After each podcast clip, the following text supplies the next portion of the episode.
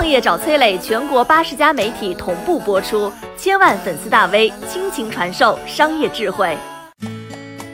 印度神油究竟是什么东西？为什么这款产品明明不是产自印度，却被误解了这么多年？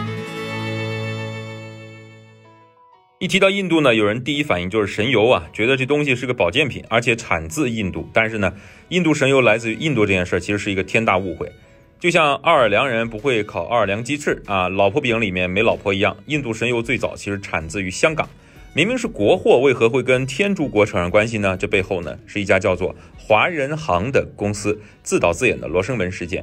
一九五八年，一对姓何的兄弟在香港九龙办了一家化工厂，取名叫华人行。这个印度神油啊，就是来自于他们的所谓拳头产品。据说创始人呢叫何敏森，旅行回来之后得出这个灵感制作。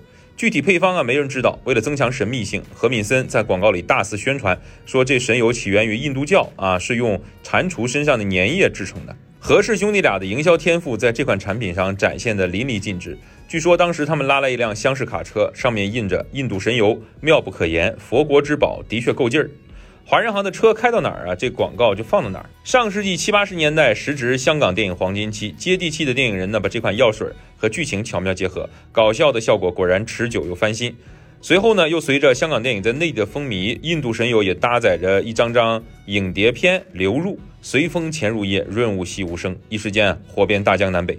周星驰的电影里有他，王小波的小说里有他，就连当时流行歌曲当中，印度神油也时常出现，客串一把。经过几十年的文化碰撞，印度神油的概念从香港来到了内地，又传播回了天竺国。当地的百姓本来都不知道神油是啥，但是迫于实在是太火了，据说十个去印度旅游的中国人，九个都会问说：“你们这儿哪能买到神油啊？”被问的多了呢，当地老百姓也闻到了商机。一九八零年，天竺国著名的达丹尼父子制药厂花巨资购得了精油配方的使用权，着手批量生产。虽然是当地产的，但标签上会特意印上中文。针对性不言而喻啊！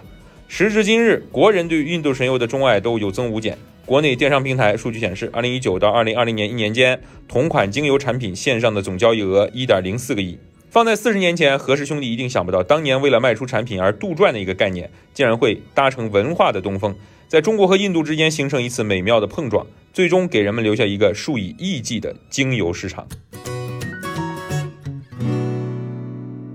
你好，我是松南，是崔磊的合伙人。包括抖音、快手、百度、阿里、腾讯等等这些互联网公司，都曾经邀请过我们去分享创业方面的课程。我们把主讲的内容整理成了一套音频的课程，里面包含了如何创业、如何做副业、优质项目的剖析等等，相信对你会有所帮助。